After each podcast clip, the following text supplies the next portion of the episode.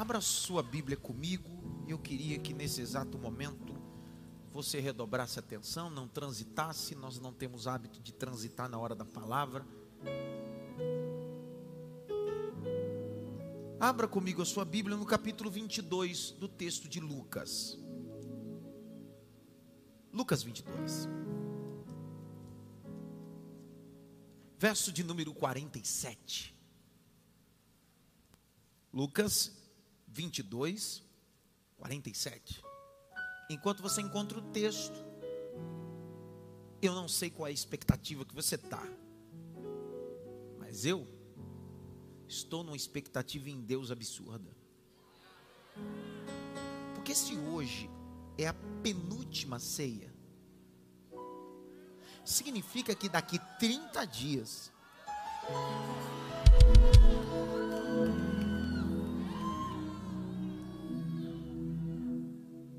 toda a última ceia nós vivemos a, em Deus a direção que Deus tem para a nossa igreja local. Eu entro no gabinete pastoral a quinta-feira em propósito e só saio domingo à noite direto para o púlpito com o que Deus tem para nós para o ano subsequente com direções bíblicas. Foi o que aconteceu esse ano passado e o tema que regeu o nosso ano de 2021. Ano de Neemias ano de reconstruir tudo novo e de novo. Para nós, dentro da igreja, 2020, quando eu entrei no gabinete para um período de jejum, Deus me deu o tema da mensagem para 2020. Será um ano da multiplicação.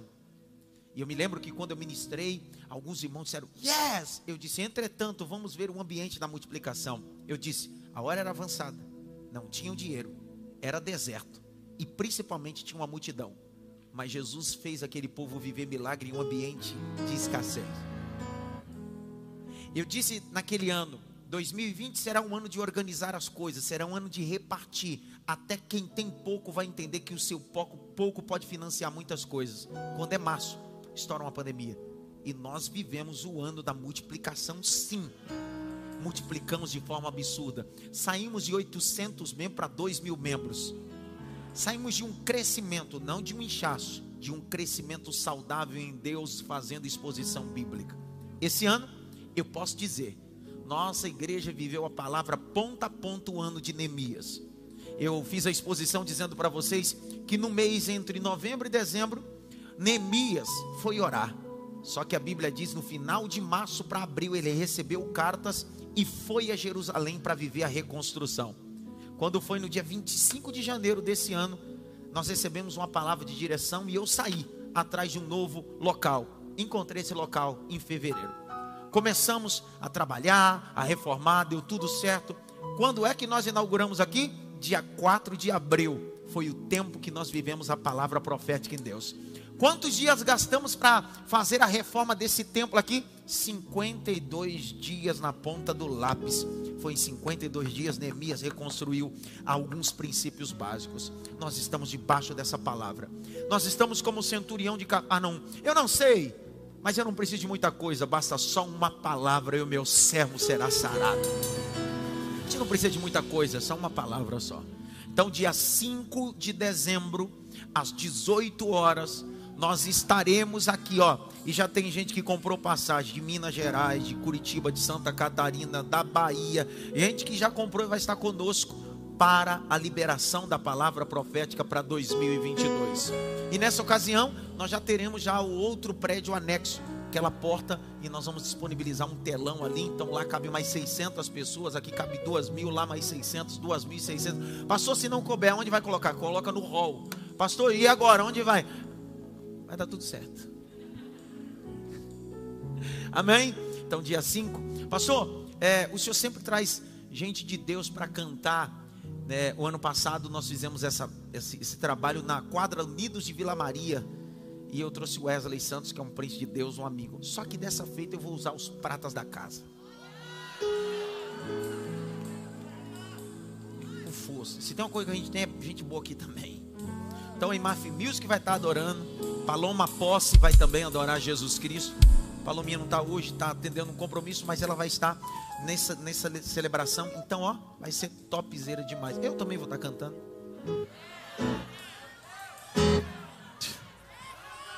Pronto, aí não vem ninguém. Cada um fique na vocação que foi chamado.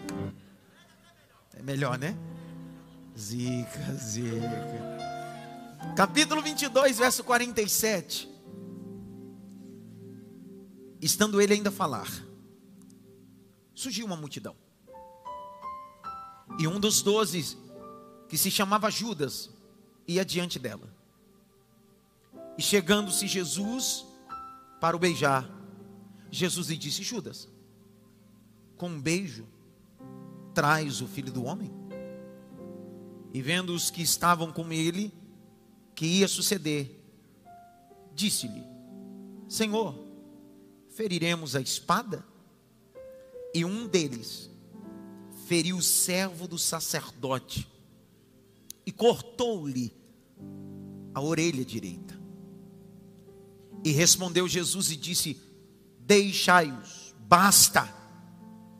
E tocando na, na orelha, curou. E disse-lhe Jesus aos principais dos sacerdotes e capitães do templo e os anciões que tinham ido contra ele: Saístes como um salteador com espadas e varapaus? Tenho estado todos os dias convosco no templo e não estende as mãos contra mim. Mas esta é a vossa hora e o poder das trevas. Curve a cabeça.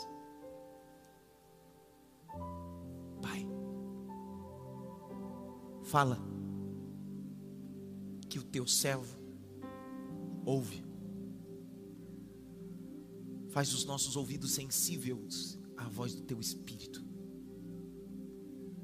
Tira tudo que possa nos deixar distraído à voz da tua palavra. Precisamos entender as verdades do teu texto.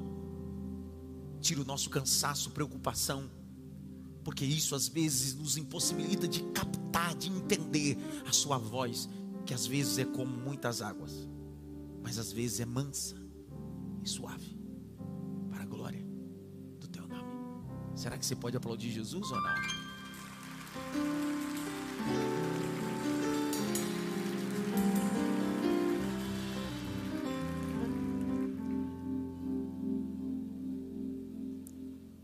Mês passado eu dei a guisa introdutória desse texto falando-lhes sobre o fato que ocorrera de quinta para sexta-feira no Getsemane. Jesus, após a ceia da quinta-feira, no cenáculo, um lugar elevado, mobiliado, aonde só quem entrou foi Jesus e os doze, Após o término da ceia, o texto diz que Judas saiu.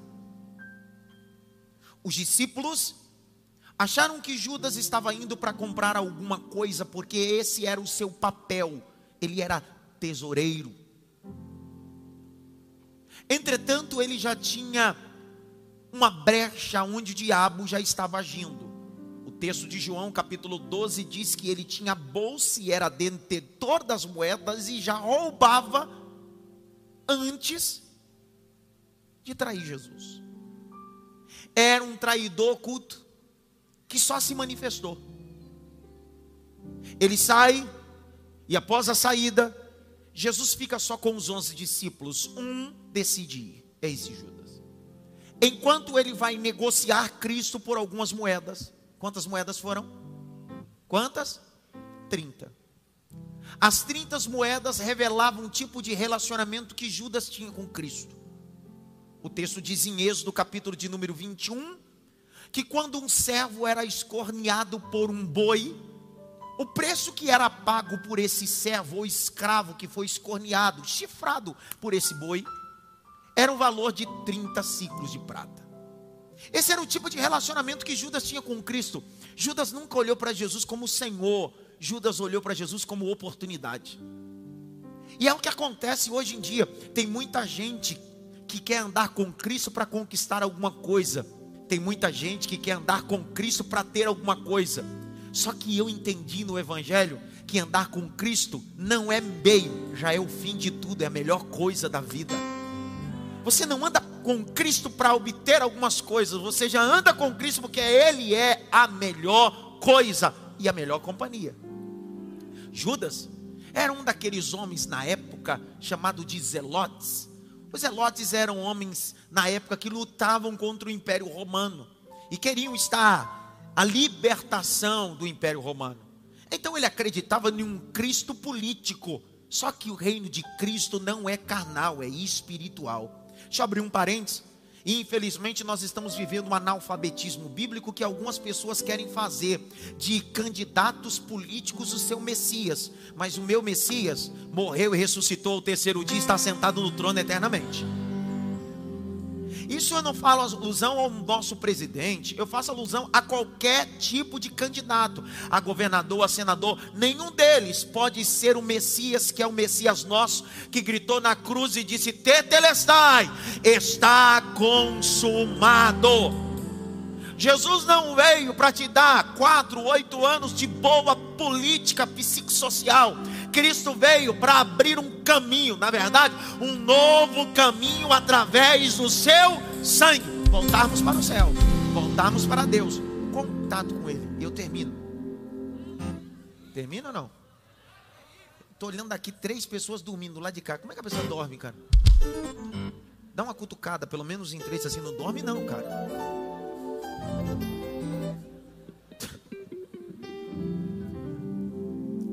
O que é que Judas foi fazer? Foi negociar.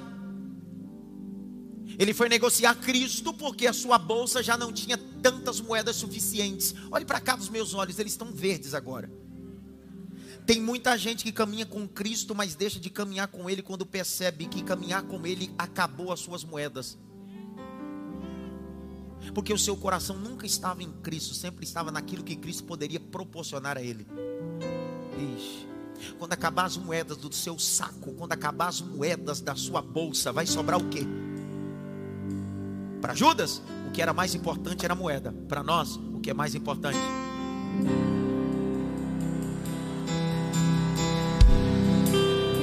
O que é mais importante para você? texto diz ele que está negociando aí. Jesus olha para os onze e diz bem assim: Vamos cantar. Céu. O discípulo está vendendo. Ele vai para ser preso e morto. Ele decide reunir os onze e diz assim: Vamos cantar.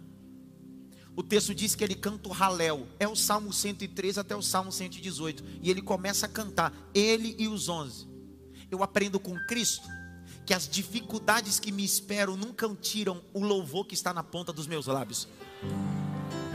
Ei, eu não adoro pela vitória, eu adoro porque Ele é. Ixi, vai dar problema isso daqui. Há uma diferença entre cantar e adorar. O adágio popular diz que quem canta é uma verdade. Cantar é uma terapia. Só que eu não estou falando de cantar, eu estou falando de adorar. Quem adora reconhece. Deus não está à procura, procura de verdadeiros cantores, Ele está à procura de verdadeiros adoradores. Pegou? Não, pegaram não.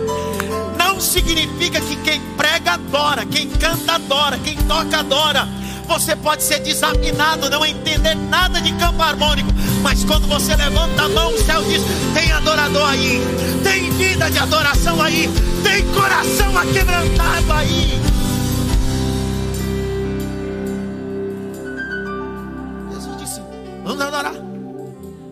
Eles estão cantando, adorando. Depois que eles adoram, Jesus diz: Vamos para o Getsemane. A palavra Getsemane, a sua vocalização etimológica significa prensa de azeite. Então, antes de Jesus chegar no ambiente da prensa, ele decidiu louvar e cantar. Por quê? Porque o Halel, de Salmo 113 até o Salmo 118, contava a traição, contava todo o sofrimento, mas também cantava e adorava o triunfo do Messias. O que Jesus estava dizendo é: vocês não sabem o que me aguarda, mas eu já estou cantando porque eu já sei o final da história. Não pegaram, não pegaram. Quando Deus deu um sonho para José, Deus não mostrou o começo, Deus não mostrou o meio, Jesus e Deus dizem assim: vou mostrar só o final para ele entender que não importa o que ele passa, o final da história será melhor. Será que alguém pode levantar suas mãos aqui comigo ou não? Na cidade, mame em casa, abra a boca, diga glória a Deus, porque Deus está dizendo: cante, adore,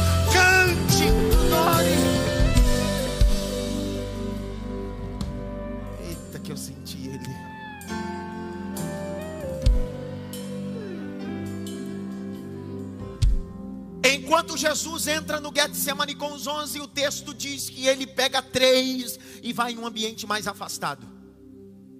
Sabe por quê? Porque os ambientes da prensa vão definir quem são seus amigos íntimos. São dois níveis. Todos estão com você no Getsemane, mas alguns têm maturidade de ouvir só parte do seu Getsemane. Jesus olhou para os onze e disse assim: essa galera toda está comigo no Getsemane, mas nem todos eles têm a capacidade ou inteligência emocional de ouvir o que eu tenho para falar. Ele diz: Pedro, Tiago, João, come here. Gastei o inglês agora, hein, irmão. Pegou não? Você gostei agora. Vem, filho. Nordestino, bora, rapaz. Pedro, Tiago e João chegaram a um lugar mais afastado. Entretanto, os onze estão no Getsemane. Só que Judas está onde? Você precisa entender que tem gente que caminha com você enquanto você tem alguma coisa para dar. Porque no Getsemane não tem moeda, só tem sofrimento. Amigo de pizza, amigo de oportunidade está assim, mas amigo de Getsemane tem pouco. Eu vou dizer uma coisa para você: Deus vai limpar os amigos de pizza da tua vida.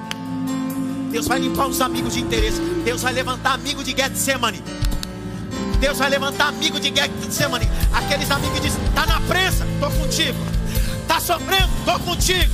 Está sem nada, estou contigo. Não sou amigo só de pizza, sou amigo de Getsemane.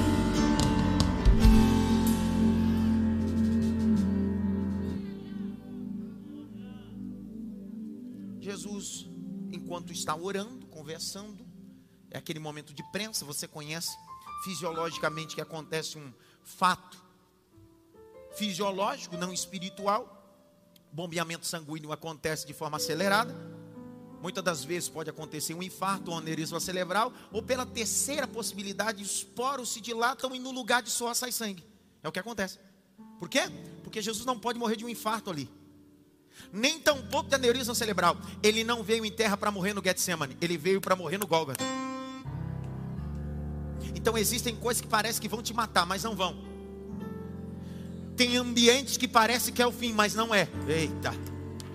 Quem aqui nunca viveu um Getsemane na vida que você diz assim, cara, é o fim, não dá mais. É divórcio, acabou, acabou tudo, mas Deus está colocando na ponta dos meus lábios. Não é o fim. Não é o fim. Pega essa palavra. Não é fim.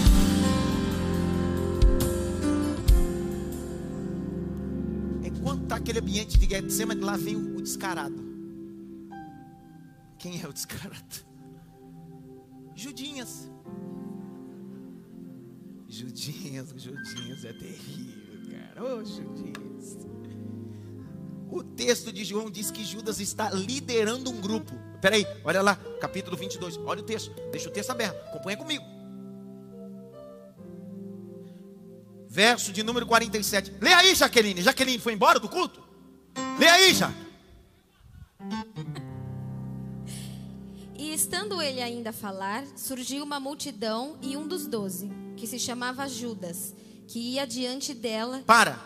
Quem é que está liderando essa multidão? Judas. Na multidão de Cristo, quem era Judas? Líder ou liderado? Vou perguntar de novo, vai. Na multidão, aonde Cristo ou aonde Judas estava, aonde Jesus se manifestava, Judas era líder ou liderado? E nessa multidão, Está dando para entender porque Judas vendeu Jesus? Não foi só por causa da moeda, foi por causa do narcisismo. Tem gente que tem dificuldade de submeter projetos, porque ele acredita que Deus só deu o projeto para ele. Eu prefiro ser um arão debaixo de Moisés do que ser um arão na ausência de Moisés e construir um bezerro de ouro. Ninguém fala nada. Esse é o grande problema nosso. Nós queremos ser quem Deus não determinou que seríamos. Judas disse assim: Cara, a moeda está acabando. Eu estou há três anos andando com esse cara e ele que manda. Eu quero mandar também. Eu quero liderar alguma coisa. Por isso que cada semana abre uma nova igreja. Igreja Urianda Labaia, Cuspe de Jesus, Mistério de Jeová, Puleiro dos Anjos, Reteté de Jeová, Cana Súbria. Aí você pergunta para ele: Você era da onde? Eu era dali, mas não aceitaram o meu ministério, eu abri esse. Ah! Eu sei que aqui não tem isso. Dá uma olhadinha pelo menos em três assim. Se eu descolar que você é um Judas, você vai ver, viu?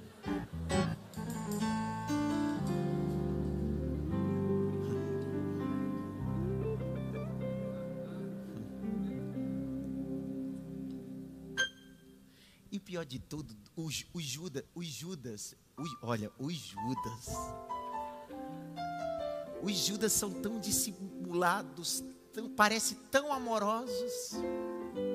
Os Judas não parecem comigo, porque gente colérica e sanguínea como eu não consegue disfarçar quando não gosta.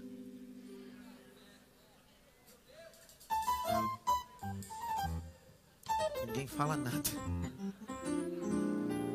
Ó, o Judas, olha para mim. Olha o Judas. Jesus está lá com os onze conversando. Tem diz que está conversando, sim ou não?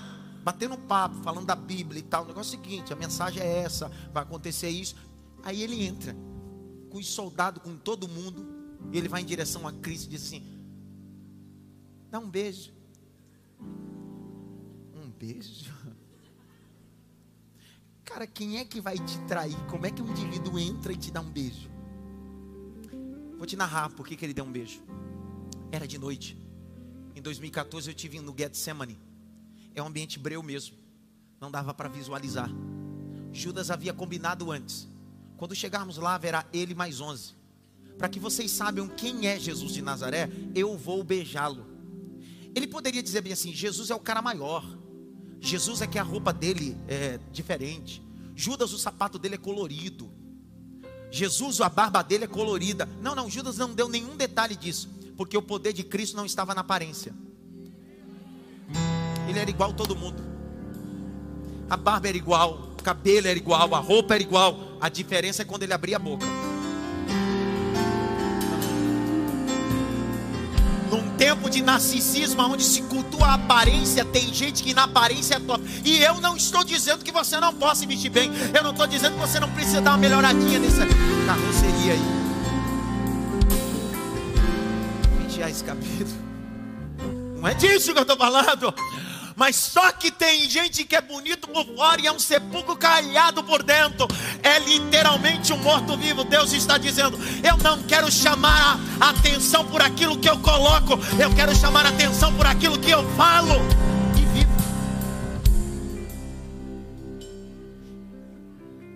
bem alto, eu preciso tomar cuidado com os beijos de Judas. Cuidado com esse povo que fica escrevendo uns textos. Essa gente que, ai, amor da minha vida. Irmão, tem gente que começou na vida me chamando de pai hoje é meu inimigo.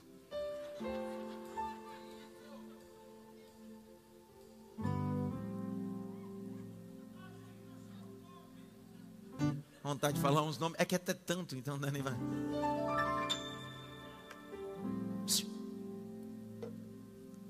A mesma multidão que gritou Osana nas alturas quando Jesus entrou foi a mesma que gritou, disse: solta Barrabás e crucifica ele.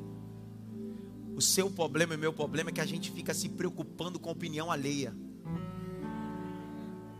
Pastor, mas tem fulano de tal falou mal de você, mal de mim. Isso aqui você sabe. Imagine quem você não sabe ainda está no tá, tá falando. Eu gosto da frase de Charles Sanders Spurgeon se falaram mal de você, falaram só 1% de quem você é. Você é pior do que o que falaram. Aí Spurgeon pegou pesado demais, cara. Grite bem alto. Na vida e em qualquer ambiente, sempre haverá. Judas. Agora a pergunta é: o que define a sua vida é se você continua ou para, porque o Judas não pode parar a obra que Deus colocou na sua mão. Levante a mão direita assim, bem alto. Faz, vai, faz, que faz tempo que eu não faço isso. Bate pelo menos em três mãos e assim, não para não.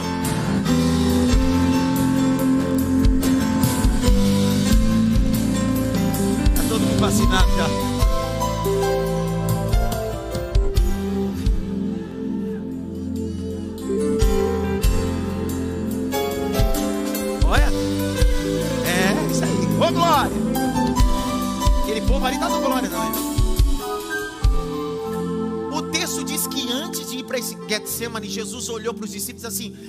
Vocês têm uma espada? Olha lá. Capítulo de número 23, 22, verso 35 a 38. O 38, Jesus, eles dizem: Nós temos duas espadas. Quantas espadas? Jesus disse: Duas já basta. Então Jesus está dizendo: Ei, isso aí não é rofia, é macaira. Rofia é a palavra grega para espada de ataque. A palavra espada que está aqui é macaira. Macaira é espada de, def... espada de defesa. Eles dizem assim: temos aqui uma espada de defesa. Porque a ideia do evangelho não é atacar, é defender o que Cristo já conquistou por nós. Jesus não nos fez para agredir, Jesus fez para nos defender aquilo que nós já conquistamos na cruz do Calvário. Jesus disse: vamos embora. De repente, quando os camaradas estão entrando, é aquele forfé no Getsemane. Me permita usar essa expressão. Lá vai Judas, beijando Cristo. Se eu sou Pedro,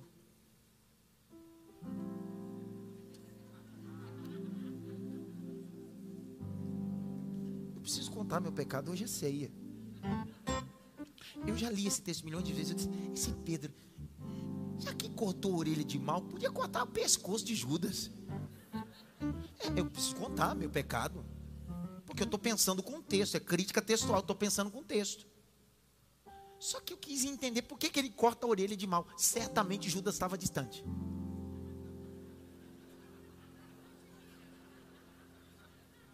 Estava. Pessoal, a macaira era uma espada desse tamanho. A rofia era uma espada desse tamanho. Por que que, Ju, por que que Pedro não cortou a cabeça de Judas? Porque ele estava distante. Porque se tivesse perto. Por que, que ele cortou a orelha de Malco? Porque Malco era o mais próximo que estava. E ele, para mostrar serviço, sacou logo a espada, porque é meio cangaceiro. Puxou e decepou a orelha do servo do sacerdote. Uma das coisas que a gente precisa entender é que Malco não era um soldado. Malco era servo do sacerdote. Malco não estava armado. Malco estava desarmado. E Pedro puxou a espada e decepou a orelha de alguém que estava desarmado. Olhe para cá. Tem gente que passou a vida toda acreditando que Malco era um soldado. Só que o texto diz: é servo do sacerdote, perdão, é servo do sacerdote.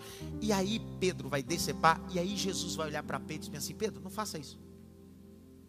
Peraí, Jesus disse: não faça isso, mas foi ele mesmo que perguntou se tinha espada.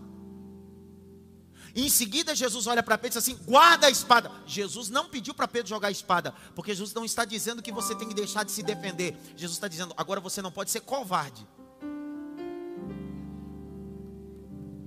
Falar com quem não tem argumento é fácil. Combater com quem não tem a mesma força que você é fácil. É disso que Jesus está dizendo. Você está sendo covarde, Pedro. E eu não vim com covardia, eu vim com justiça. Pega essa palavra que eu vou dizer. Jesus olhou dentro daquele ambiente. Você já assistiu um filme e colocou no slow motion? Parece que acontece um slow motion no Getsemane. Todo mundo para. Uma orelha caída. O cara com a mão aqui. Pedro com a espada ensanguentada.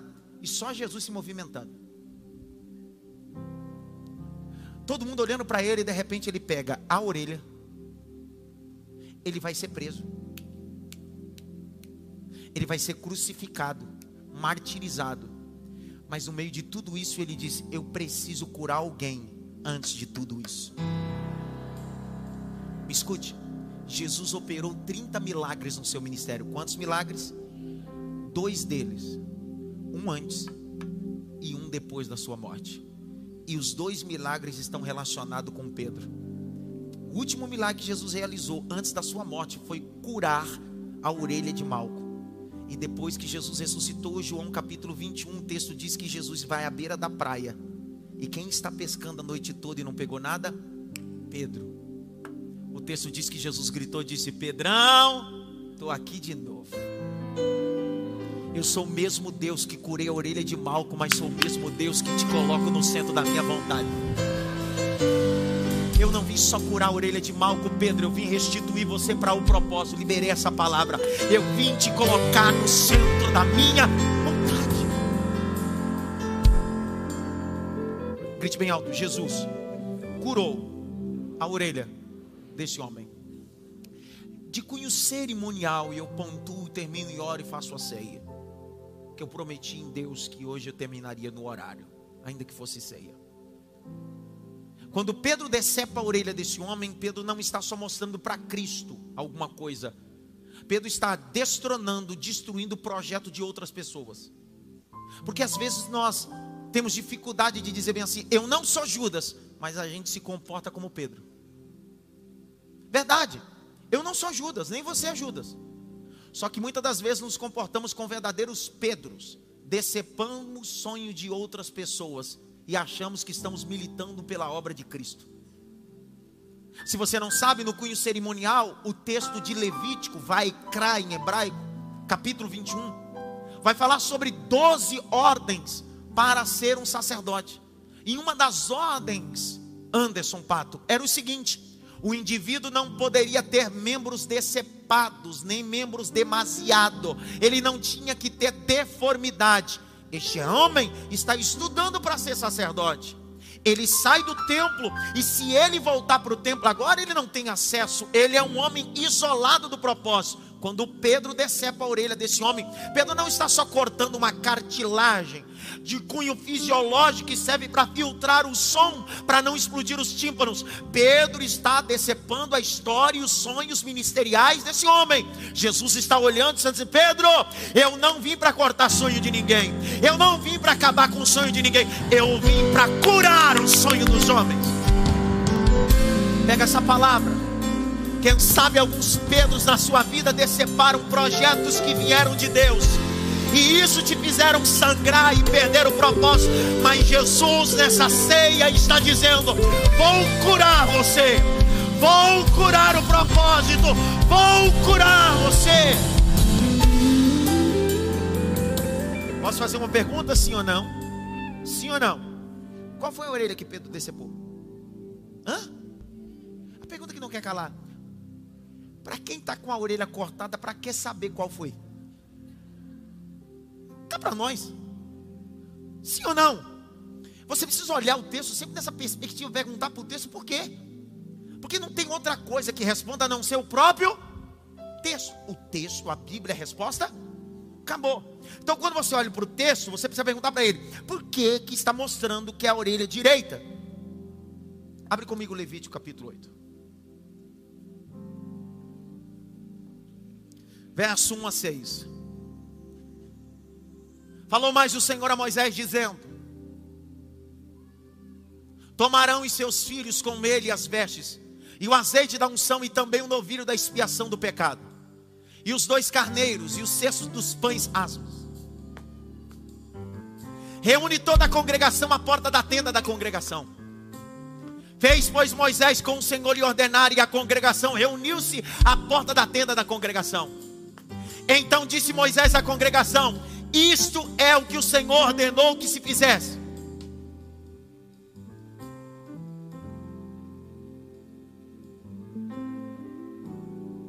Moisés fez chegar Arão e seus filhos e os lavou com água. Grite bem alto: água. O que é que tinha na ceia? Você lembra na ceia que Jesus celebrou? O que é que tinha na ceia? Uma bacia com? Esse era um cerimonial que fazia parte do propósito da ceia, aonde não tem lavagem, não tem ninguém com acesso à mesa com os pães e com o sangue do Cordeiro de Deus. Grite bem alto, eu preciso passar pelo processo. Verso 22 a 24 agora. Do mesmo texto, do mesmo capítulo, 22 e 24. Depois fez chegar outro carneiro. E o carneiro da consagração. E Arão com seus filhos puseram as suas mãos sobre a cabeça do carneiro. E degolou Moisés e tomou o seu sangue.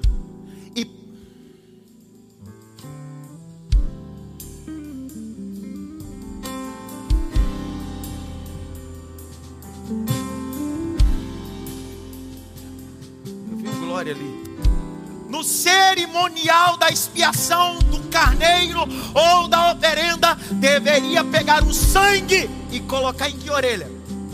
Qual? E qual foi a orelha que foi decepada? Olha o que Pedro está fazendo. Pedro não só está cortando a orelha, Pedro está tirando o privilégio desse rapaz participar do momento da expiação. E o que é expiação? A palavra expiação no hebraico é apaziguar pacificar o ambiente. Passou onde o Senhor quer chegar? Jesus está dizendo: Pedro, não é para tirar o direito deste homem, eu vim para trazer paz. Eu vim para trazer paz. Eu vim para trazer justificação. Grite bem alto, eu preciso entender o propósito do Calvário. Grite bem alto assim, Espírito Santo. A minha orelha está decepada. Dá para olhar esse homem? Com a orelha decepada? E Jesus olhando para ele e colocando a orelha de volta. Tem coisas que para você é só uma cartilagem, mas para outras é a coisa mais importante da vida deles. Tem, tem gente que o seu casamento não vale nada, é descartável, mas para outros é a coisa mais importante da vida dele. Tem gente que o seu ministério é barganha, mas para ele é a coisa mais importante que ele tem. Tem gente que os seus sonhos para você não é nada, mas para ele é tudo que ele tem. Jesus está dizendo: Pedro, não faça isso. Eu vim restaurar sonhos. Eu vim restaurar propósitos. Levante as duas mãos. O mais alto que você pode. Pelo menos 10 segundos. Enquanto eu prego e a mensagem corre, Jesus está restaurando coisas que foram decepadas da tua história. Jesus está colocando de volta, pastor. Eu deixei de sonhar nisso. Assim diz o Senhor: volte a sonhar, volte a projetar verei. Eu sei que está sangrando, eu sei que está doendo, é envolvimento de um monte de coisa, mas assim,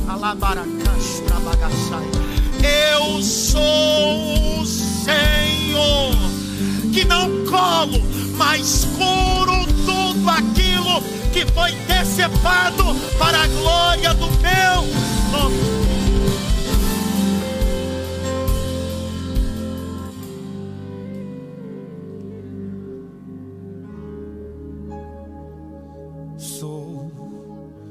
barro frágil, mas em tuas mãos, mesmo que eu esteja quebrado, sei que posso ser moldado pelas tuas mãos.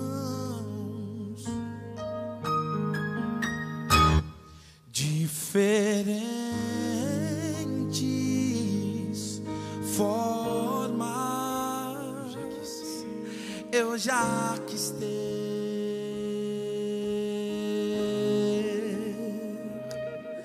mas dizem que quando o barro escolhe as mãos do grande oleiro, ele tudo pode. Mas com pedal, água e as suas mãos, ele me refaz. Põe a mão no coração e canta. Me refaz, Deus. Ele vai curar. Me refaz, Senhor. Vaso novo ser. Vaso novo eu quero ser. A tua vontade eu vou viver. Me refaz, Deus.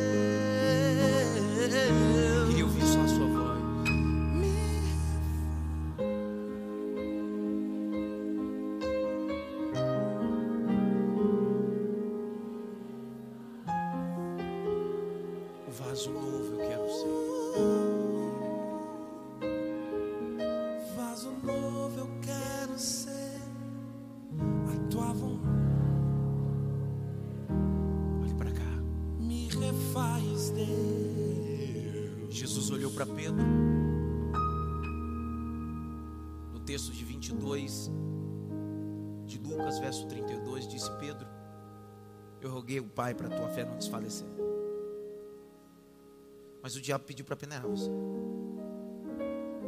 Ele disse: Não, Senhor, eu estou contigo e não abro. Jesus olhou para Pedro e disse: Antes que o galo cante, três vezes, você vai me negar.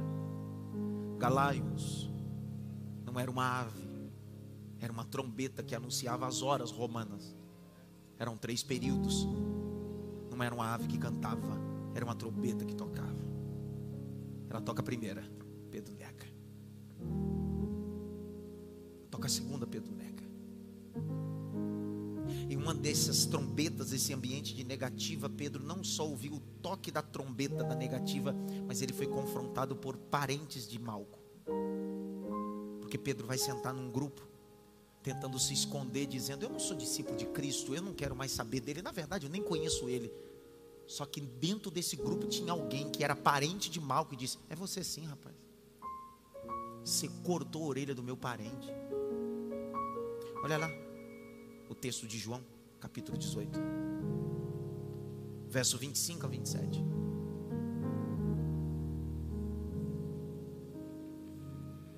E Simão Pedro estava ali, aquentava-se e disse-lhe, pois, não és também tu um dos seus discípulos? E ele negou e disse, não sou não. E um dos servos do sumo sacerdote, parente daquele que Pedro cortara a orelha, disse, não te vi no jardim com ele? E Pedro negou outra vez. Sabe qual é o grande problema? Enquanto a gente não assume o que a gente faz, a gente fica negando o que a gente fez, prejudicando os outros.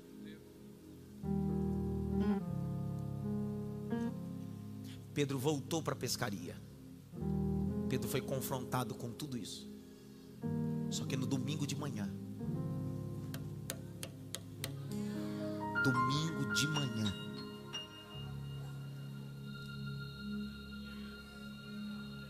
Jesus aparece a um grupo de mulheres. Ele corta a orelha, ele nega, ele é confrontado pela verdade que o parente disse: Você cortou isso? Eu não, ó, simulado. Ele disse: Cara, Deus não me chamou para isso, Deus me chamou para outra coisa. Eu vou voltar a pescar. Só que o reino de Deus nunca desistiu de Pedro. É por isso que o Evangelho não desiste de um mero Pedro como eu, deformado, pecador, miserável. Mas o Evangelho está dizendo: tem um propósito com você, Pedrão. Jesus aparece e as mulheres, olha lá em Marcos capítulo 16. Abre, vai, vai, vai, vai. Marcos 16. Marcos 16, 7.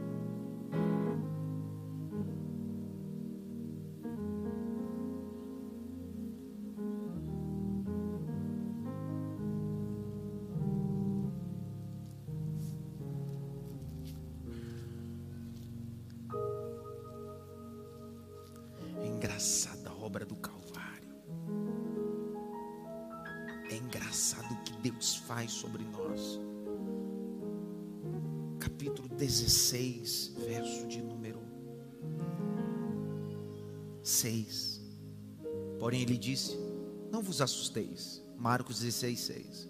Porém, não. Porém, ele disse: Não vos assusteis. Buscai a Jesus Nazareno que foi crucificado e já ressuscitou. Não está aqui. Eis que o lugar o que puseram. Mas ide, dizei aos discípulos. E a quem?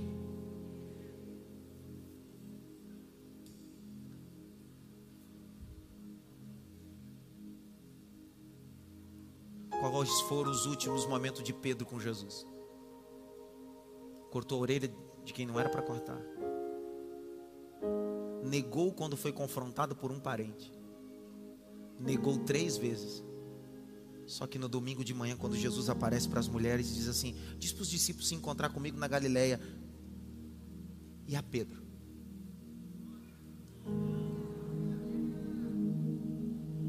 Essas mulheres chegando na casa dos discípulos. André, Felipe, Natanael, os dois Tiagos. Elas chegam alvoroçadas. dizendo bem assim: Nós vimos ele, vimos ele glorificado. E ele disse para vocês irem para Galiléia. E eu imagino Pedro no canto da casa, da sala, lá no canto, cabisbaixo, entristecido. E ele olhando para ele, dizendo assim: e Ele deixou bem claro, Pedro, para você não faltar nessa reunião.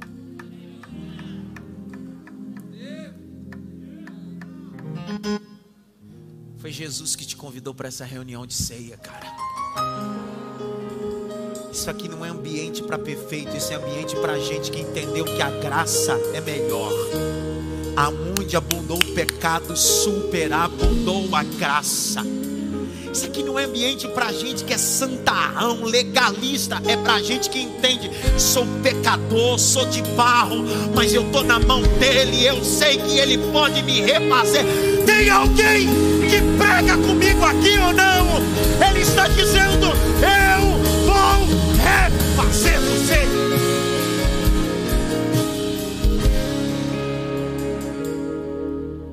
O último milagre de Jesus vivo foi colar a orelha de Pedro. Quando Jesus ressuscita, capítulo 21 de João, está Jesus à beira do mar de Tiberíades. Quem é que está pescando?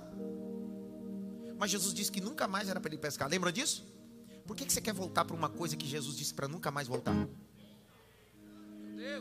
Pega essa. Não, pastor, mas eu decepcionei Deus. Olha nos meus olhos. Não dá para decepcionar Deus. É impossível decepcionar Deus. Eu te decepciono. Você me decepciona. Porque eu não sou onisciente nem onipresente. Eu não sei o que vai acontecer amanhã. Mas Ele não é pego de surpresa.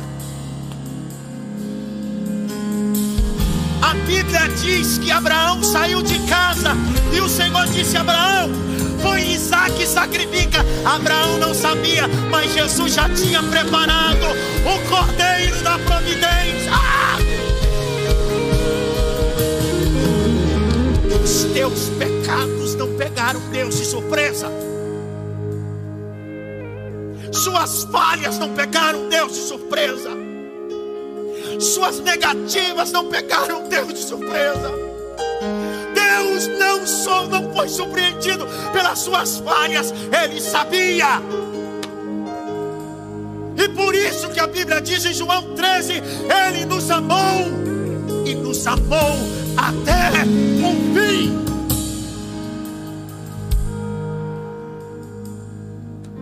Pedrão jogando a rede. Pega nada. João 21. E quem é que está na beira da praia sentado?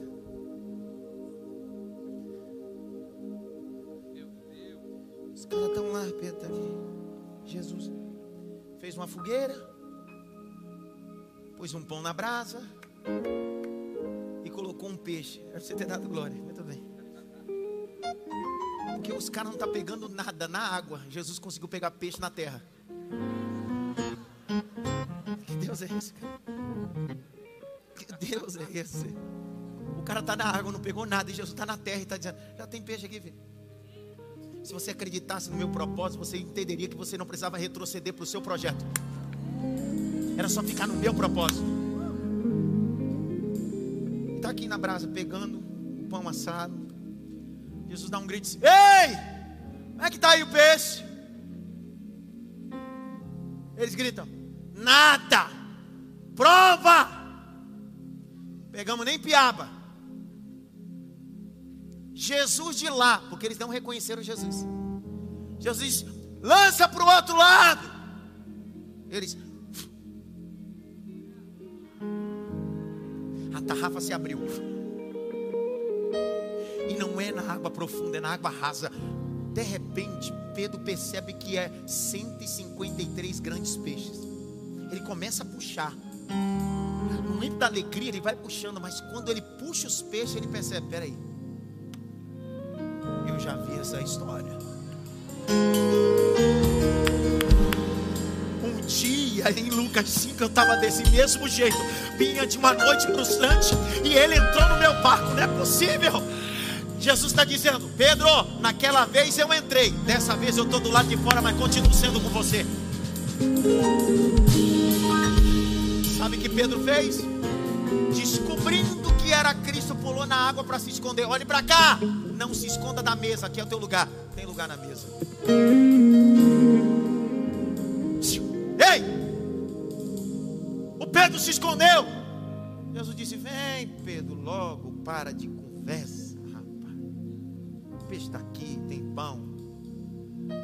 Sai da água todo meio desconfiado. E Jesus no meio, todo mundo diz assim: Pedro! Sim, senhor. Agapaus-me. Você me ama com amor que transcende tudo? Ele diz: Fileu, Senhor. Tu sabe que eu gosto. Pedro! Agapaus-me. Tu me ama com amor que não se compara? Ele diz: Senhor, fileu. E aí Jesus desce o nível. Porque quando eu não consigo chegar no nível dele,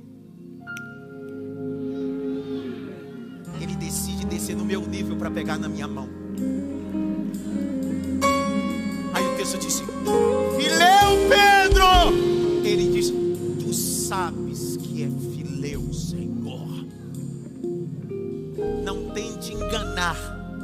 quando aquele que está te perguntando conhece teu sentimento. Eu terminei a mensagem dizendo: Em vida, o último milagre de Jesus estava vinculado com a história de Pedro. E antes de Jesus subir aos céus, o último milagre foi com Pedro. Dê uma olhada pelo menos para três assim: prazer